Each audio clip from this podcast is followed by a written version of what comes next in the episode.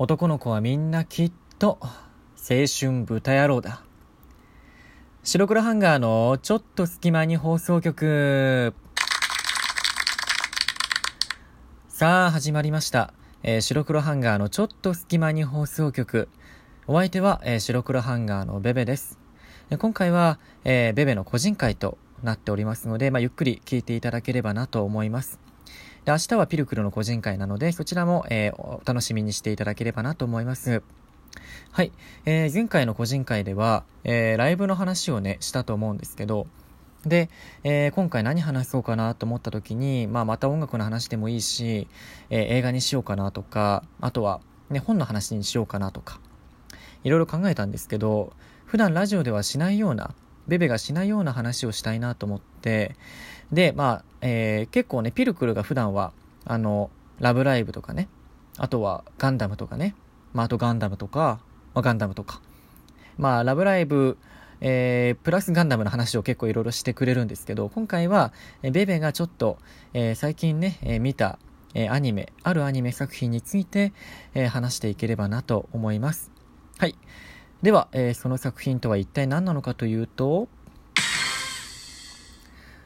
青春豚野郎はバニーガール先輩の夢を見ないという作品です。この作品は、えーどちらかといえばラブコメ、ラブロマンスに入る、多分ジャンル的にはね、入る、えー作品だと思うんですけど、まあ、えー舞台は江ノ島に近い高校で、えー主人公は高校2年生の男の子。で、メインヒロインは、え高校の、え1個上の、え芸能活動を今休止中のね、あのちょっとある理由で、え休止している女優の女の子が、えメインヒロインになっています。うん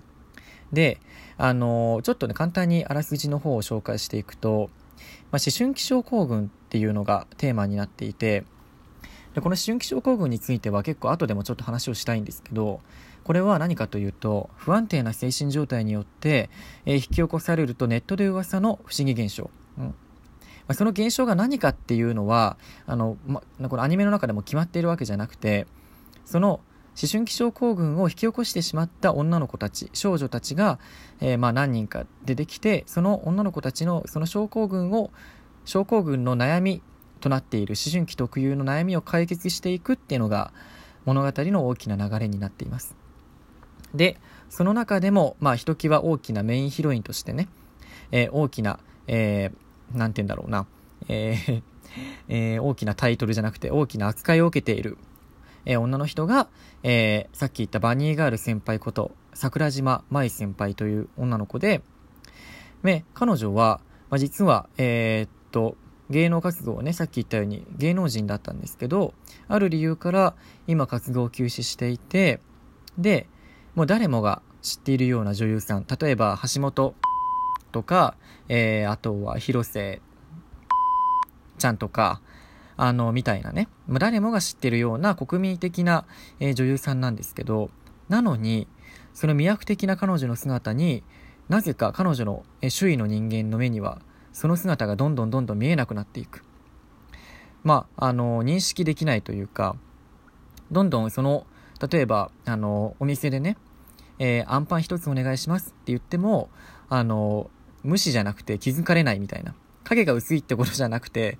どんどんその先輩がいないかのような、えー振る舞いにみんながなっていくと。えどうして彼女は見えなくなってしまったのかっていうのを、えーまあ図書館で主人公の男の子と出会うんですけど、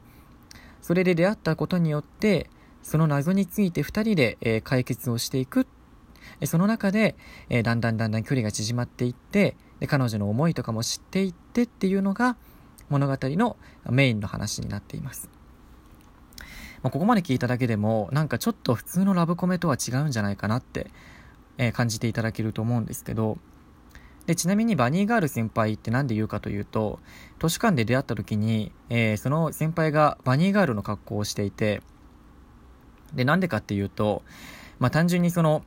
あの、バニーガールの格好をしたかったわけじゃなくて、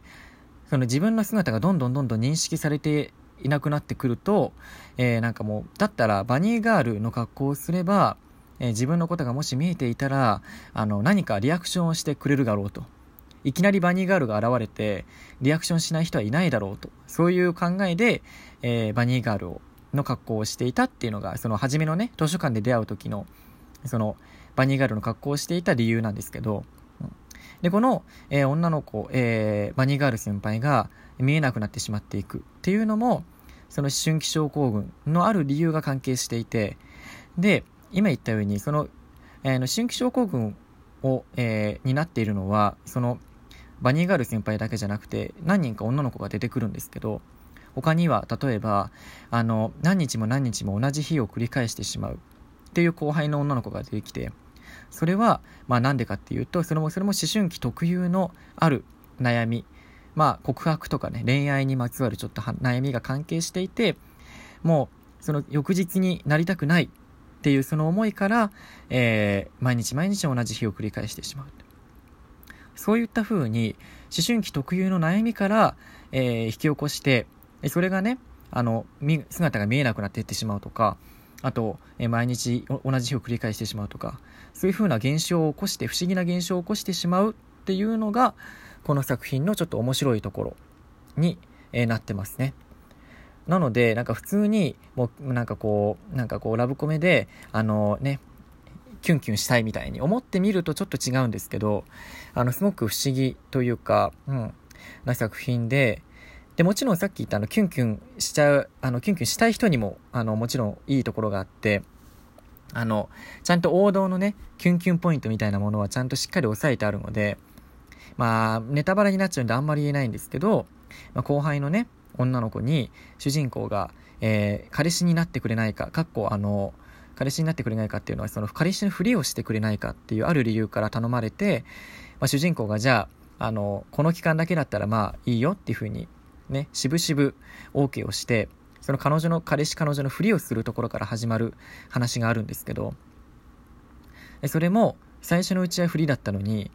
で、彼氏自体はね、彼氏じゃないわ。その主人公自体は、そのバニーガール先輩のことともう相思相愛というかね、バニーガール先輩に思いを寄せているので、もちろん、その、今ちょっとふりをしてるんだよってことはちゃんと言って、で、そのふりをしてるので、あの、その後輩のね、あの、女の子、ふりをしてくれって頼まれた女の子に対して恋愛感情はないんですけど、だんだんだんだんと、そのふりをしてくれって頼んだ女の子が、その主人公に対して、その、だんだんだんだんこう恋愛感情を持ってきてしまうと。うん、で、最終的にはもう、もう、うん、みたいなね。もうちょっとあんまり言えないんですけど、あもうすごいキュンキュンしてしまうような展開もしっかり用意されていて、で、実は、あの、なんか、まだ僕は6話までしか見ていないので、全部の話はわからないんですけど、ただ、ね、せっかくね、個人会で、あの、なんか話をするときに、今ね、本当は13話見てから話をしてもいいかなと思ったんですけど、今熱があるうちにね、なんか話した方が、よりなんかこう、話せるんじゃないかなと思って、えー、今日、えー、このアニメを題材に選びました。うん。で、オープニングの曲とかも結構、えー、ね、あの僕は好きなタイプで、で、エンディングの、あの、エンディングとかも、曲調もすごいかっこいいんですけど、かっこいいっていうか、なんて言うんだろうな。ちょっとこう、ブルースっぽいというか、こう、ね、シャンソンじゃないけど、えーえー、曲調の音楽で、で、何がまたいいかというと、その、まあ、あの、何人か女の子が出てくるって言ったと思うんですけど、その女の子の回というか、女の子の話をしている回の時は、その女の子が、えエンディングの歌を変わるバージョンに、えー、歌うかバージョンに変わるっていうのがまた、なんか面白いなと思ったりとか、うん、オープニング、エンディング、エンディングともに、え手が込んでいて、えそこもまた楽しめるなと思いました。うん、えっ、ー、とですね、えー、っと、実は、えー、まあ、実は実はなんですけど、えー、この放送というか回を撮り始めても2時間近く経ってまして、もう15回ぐらい撮り直しをしてるんですね。うん。っていうのも、この作品を紹介したいなと思った時に、さっき言ったようにまだ6話までしか見ていないし、で、本当に、そのネタバレしないように話すのがめちゃくちゃ難しくて、うん。で、ただあらすじを読んでいってもつまらないしっていうところで、もう何回も何回も撮り直して、で、あのー、もうなんかもう 本当何話せばいいか、もう題材変えようかなぐらいに思ったんですけど、まあせっかくなので、えー、っとね、皆さんにもし見ていただけたらいいなと思って、えー、話をしました。もうね、豚野郎っていうところから、もう野郎ラーメンの話をしようかなとかね。もう野郎ラーメンの話に変えようかなとか、あとはアニメつながりで、最近あの NHK で見た、あの頑固ちゃんね。頑固ちゃんがめちゃくちゃ深い話をしてて、あの頑固ちゃんのがのその回が、子供向けアニメとは思えないぐらい深い回だったって話にしようかなとも思ったんですけど、もう頑張ってなんとか、えー、十何回目かなにして、えー、ちょっと、えー、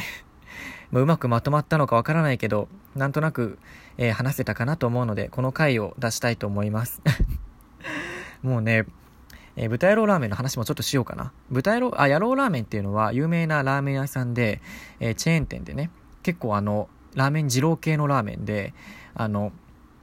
こう、なんて言うんだろう、ボーンってこう持ってあるようなラーメンなんですけど、ただ、意外と野菜が多くて、で、しかも、意外とね、スープもあっさりしていて、女の人でも食べやすいんじゃないかなと思います。もうね、2時間も話してるとお腹が減ってくるんですよ。え、なんかね、もう生放送みたいなテンションになってきちゃって、で、一人で話してるから突っ込んでくれる人もいないし、なんでやねんっていうセルフツッコミしかできないし、やっぱね、もう二人で話した方がいいね、やっぱね。生放送はまあ、一人でも全然いいんですけど、ピルクルカムバック。ピルクルカムバックしてくれって感じですね。はい。ただ、えー、この、えー、青春豚野郎はバニーガール先輩の夢を見ないという作品は、あの、ただのラブコメラブロマンスではなくて、本当に、えー、ね、13話見てない僕が言うのもなんなんですけど、えー、感動できるような、えー、作品になってますので、え、特になんかあの花の、え、あの花と関連性があるというか、あの花の、え、アニメーションと同じ会社らしいので、あの花を見てね、感動したっていう人は、え、こちらも見ていただければいいんじゃないかなと思います。はい。え、僕は生でバニーガールをまだ見たことはありません。お相手は白黒ハンガーのベベでした。じゃあね。